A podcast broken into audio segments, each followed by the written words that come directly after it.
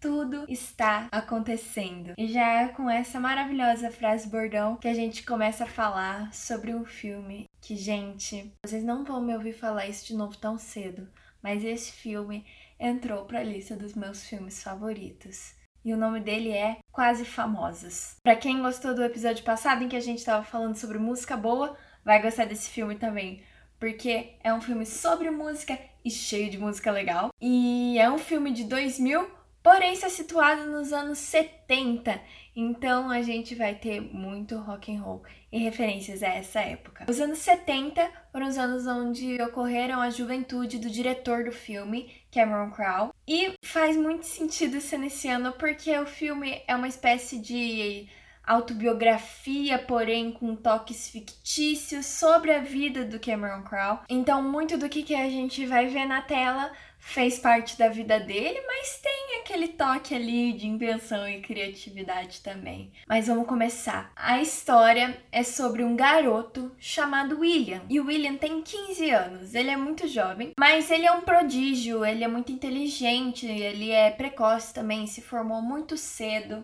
e ele tem o grande sonho de se tornar jornalista, mas não apenas um jornalista, ele quer ser um jornalista de música. Ele quer falar sobre música, fazer críticas e trabalhar em uma grande revista. E chega um dia que ele recebe a oportunidade de poder fazer um trabalho para a revista Rolling Stones. Só que para isso ele vai ter que partir numa tour de ônibus com uma banda da época. E o William é um alter ego para o próprio Cameron. Também quando tinha 15 anos, foi convidado a acompanhar bandas de rock para a revista Rolling Stones e escrever suas reportagens. Mas na história do filme, William tá junto de uma banda que não existe. A banda Stillwater é uma banda inventada para o filme, com um estilo meio de Leonard Skinner e com quatro integrantes que estão sempre competindo para ver quem que vai se sobressair, ali uma batalha de egos muito grande. E junto deles ainda anda um grupo de garotas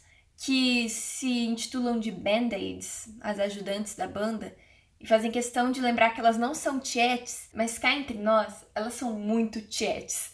E tem a líder dessas garotas, que é a Penny Lane. Penny Lane, como naquela música dos Beatles, Penny Lane. E o William se apaixona pela Penny Lane. E ainda no meio de tudo isso, William recebe sempre a ajuda de uma espécie de mentor, que é o Lester Bangs, um crítico já muito famoso do meio do rock, que dá várias dicas para ele de como ele tem que fazer esse trabalho para o trabalho não ficar só uma propaganda da banda. E a regra número um é não seja amigo da banda. Você não pode cair na deles, porque tudo que eles querem é parecer maneiros. Eles querem aparecer maneiros para a revista e para quem vai ler ela. Então, não cai na deles, não fica amigo deles, seja profissional. Você tá lá para fazer o seu trabalho.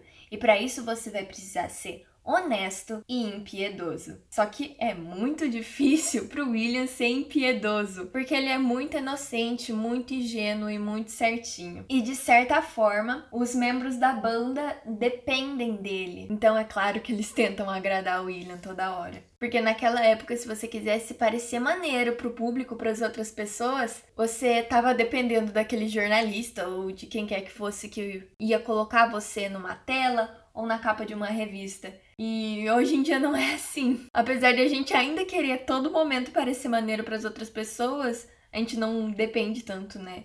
De uma outra pessoa faça isso por nós. Eu, particularmente, cada vez que abro minha página no Instagram, meu Deus, eu me acho a pessoa mais maneira do mundo. E do mesmo jeito, o Will também não é maneiro. Ele mora com a mãe dele, uma mãe que sempre foi muito protetiva com ele e que tem como a sua frase marcante não use drogas, William. A todo momento do filme, lembrando ele disso. Para quem já assistiu iCarly, aquele seriado que passava na Nickelodeon, gente, ela me lembra muito a mãe do Fred. Eu acho que o William só não tinha um chip na cabeça também, porque era nos anos 70. Se fosse nos dias de hoje, ele ia ter um chip também. E quem tá fazendo o papel maravilhoso da mãe dele é a Frances McDormand. Também fez um papel de mãe em Três Anúncios para um Crime, só que uma mãe totalmente diferente. Temos também no elenco Patrick Fuji, Kate Hudson, de Como Perder um Homem em 10 Dias, Billy Crudup, Philip Seymour Hoffman, infelizmente falecido, Zoe Deschanel, a nossa doppelganger da Katy Perry. E até mesmo, gente, Jimmy Fallon, que eu me surpreendi demais. Eu não sabia que ele era ator, primeiro de tudo. E segundo, porque ele está irreconhecível. Quando eu vi ele na tela, eu, eu fiquei olhando e falei, meu Deus, mas eu sei quem é essa pessoa, mas eu não tô sabendo quem é ao mesmo tempo. Eu demorei para entender que era ele. E quando eu descobri, eu fiquei tipo, meu Deus. Então eu nem vou contar para vocês qual o papel que ele tá fazendo, porque eu quero que vocês se surpreendam igual eu me surpreendi. Com certeza, uma das coisas que eu mais gostei desse filme são todas as referências e citações a outras personalidades, a outras bandas, a outras celebridades que esse filme traz. Então a gente tá lá assistindo, do meio do nada eles falam o nome de alguém conhecido ou o nome de alguma marca que a gente conhece daquela época, mas que marcaram muito aqueles anos, aquela década. E claro, junto disso, muitas músicas muito icônicas. Então a gente tem a todo momento um Led Zeppelin tocando, que é com certeza a banda mais referenciada nesse filme inteiro. Até porque Cameron Crowe trabalhou também com Led Zeppelin. Mas também temos outros, por exemplo, Elton John, com sua música Tiny Dancer, que conversa muito com o roteiro do filme e tá numa cena espetacular de todos eles cantando juntos. Entre outras grandes personalidades como David Bowie, Annie Leibovitz, etc, etc, etc. Bem, e sobre o filme que eu posso falar é isso, sem estragar o final para ninguém. Não gosto de dar spoiler, então você já sabe. Não viu o filme? Assista. E por favor, assista. Você não vai ter nenhum arrependimento de assistir, ele é muito legal. Mas se você já viu, fica aqui comigo. Ou se você não liga pra spoiler, também fica aqui, depois assiste. Só não deixa de assistir. O que eu gosto muito é como tratam o humor do filme com uma certa acidez, sabe? Ainda mais quando está falando das décadas passadas. O filme é de 2000, então ele é 30 anos depois do que tudo aconteceu. E eles fazem questão de dar essas alfinetadas no pessoal durante o filme. Por exemplo, naquela cena em que o chefe do Will fala que ele precisa mandar o texto. Ele diz: Você pode usar a máquina Mojo. E ela é muito rápida, porque ela só leva 18 minutos para copiar uma página. Uau! E naquela época isso com certeza era uma grande tecnologia, mas para 2000 e muito menos para agora já não é mais. E a mesma coisa acontece quando eles falam: mas vocês acham que o Mick Jagger vai aguentar ficar dançando, fazendo show até quando ele tiver 50 anos? Que era mais ou menos a idade que ele tinha na época do lançamento do filme, e ele estava sim fazendo show. E hoje, em 2020, ele também continua fazendo show. É muito engraçado olhar como que as pessoas daquela época poderiam enxergar o que que era atual e o que que era moderno, e o que pra gente já não é mais tanto assim. Inclusive, a grandeza da Rolling Stones. É claro que ainda é uma revista muito, muito grande, mas com certeza era o principal portal para ficar sabendo sobre música naquela época. E hoje em dia já temos uma variedade maior de lugares onde a gente consegue se informar. Só que é engraçado ver como ao mesmo tempo era venerada, mas também era o inimigo. A todo momento a banda chama o William de inimigo só porque ele é o jornalista da revista e a revista é o inimigo, porque a revista estragou uma banda, porque a revista estragou uma música. E ao mesmo tempo em que a banda vê aquela revista como o inimigo, e que tem medo de tudo que vem dela, na verdade, tudo que eles querem é estar tá lá. Eles vibram quando finalmente são escolhidos para ir para capa e todo aquele papo de inimigo vai por água abaixo, eles nem lembram mais. Porque afinal de contas, o que eles queriam, que era aparecer, que era ter mais sucesso para a banda deles, acontece. Mas acaba que não adianta nada eles terem o sucesso para banda no geral quando fica sempre um tentando aparecer mais do que o outro, quando o ego é mais inflado que tudo isso. E até mesmo o William, que nem é da banda, que chega como o garotinho quietinho, entra nessa batalha. Porque ele não quer ser visto como garotinho quietinho. Ele não quer ser uma pessoa doce, ele quer ser durão, igual os caras da banda, para impressionar a Penny Lane. Mas no final das contas ele é, ele é ingênuo, ele é certinho demais pro rock and roll. E eu acho que o que dá esse ar de tão certinho para ele não é simplesmente o personagem do William em si é também muito do Patrick, o ator que faz o papel dele. Porque o Patrick era um novato. De certa forma, ele era uma pessoa também ingênua naquele meio em que ele estava, porque não tinha experiência na atuação ainda. Então eu acho que muito do William tá no Patrick, muito do Patrick tá no William também essa coisa de ser uma pessoa mais deslumbrada, de achar tudo muito legal e ao mesmo tempo se sentir muito perdido. Porque o Patrick também era novo naquele meio. E pensando dessa forma, eu me lembro muito do Charlie, personagem de Vantagens de Ser Invisível.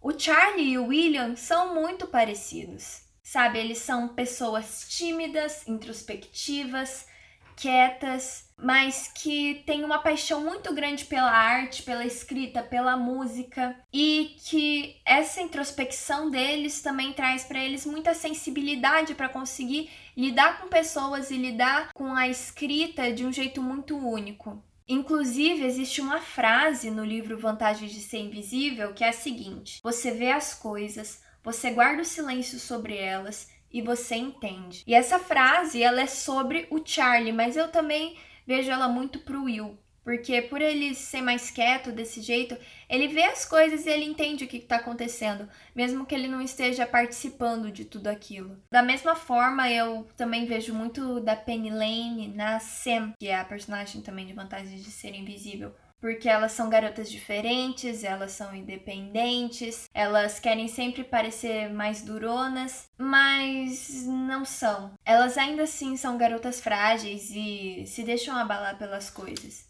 E existe uma outra frase no livro que é: nós aceitamos o amor que achamos que merecemos. E eu vejo também muito essa frase na Penny Lane, porque basicamente ela achava que merecia o amor do Russell, mesmo que isso significasse que ela ia ser vendida por algumas cervejas. E ainda assim, ela tenta se mostrar como uma pessoa forte, dando risada, mas a gente sabe que ela tá machucada por dentro. E inclusive, Vantagem de Ser Visível é um dos meus livros favoritos. Então, se você gostou desse filme, acho que vale a pena ler esse livro também. Mas para terminar mais uma dessas nossas conversas, eu venho trazer algumas curiosidades para esse filme porque ele é muito cheio de surpresinhas, cheio de easter eggs e alguns dá para você perceber enquanto você tá assistindo, mas outros só pesquisando mesmo. Procurando na internet eu encontrei algumas coisas muito interessantes. Por exemplo, a banda Stillwater. Que banda que ela é, afinal de contas? Porque ele acompanhou tanta banda na juventude dele. A banda Stillwater, na verdade, não é uma banda. Ela é uma fusão de bandas entre Led Zeppelin, The Who, Leonard Skinner e Allman Brothers. Os episódios que acontecem durante o filme, muitos são episódios que aconteceram na vida do Cameron Crowe em suas viagens com essas bandas. Por exemplo, a cena em que o Russell sobe no telhado e grita: Eu sou um deus dourado!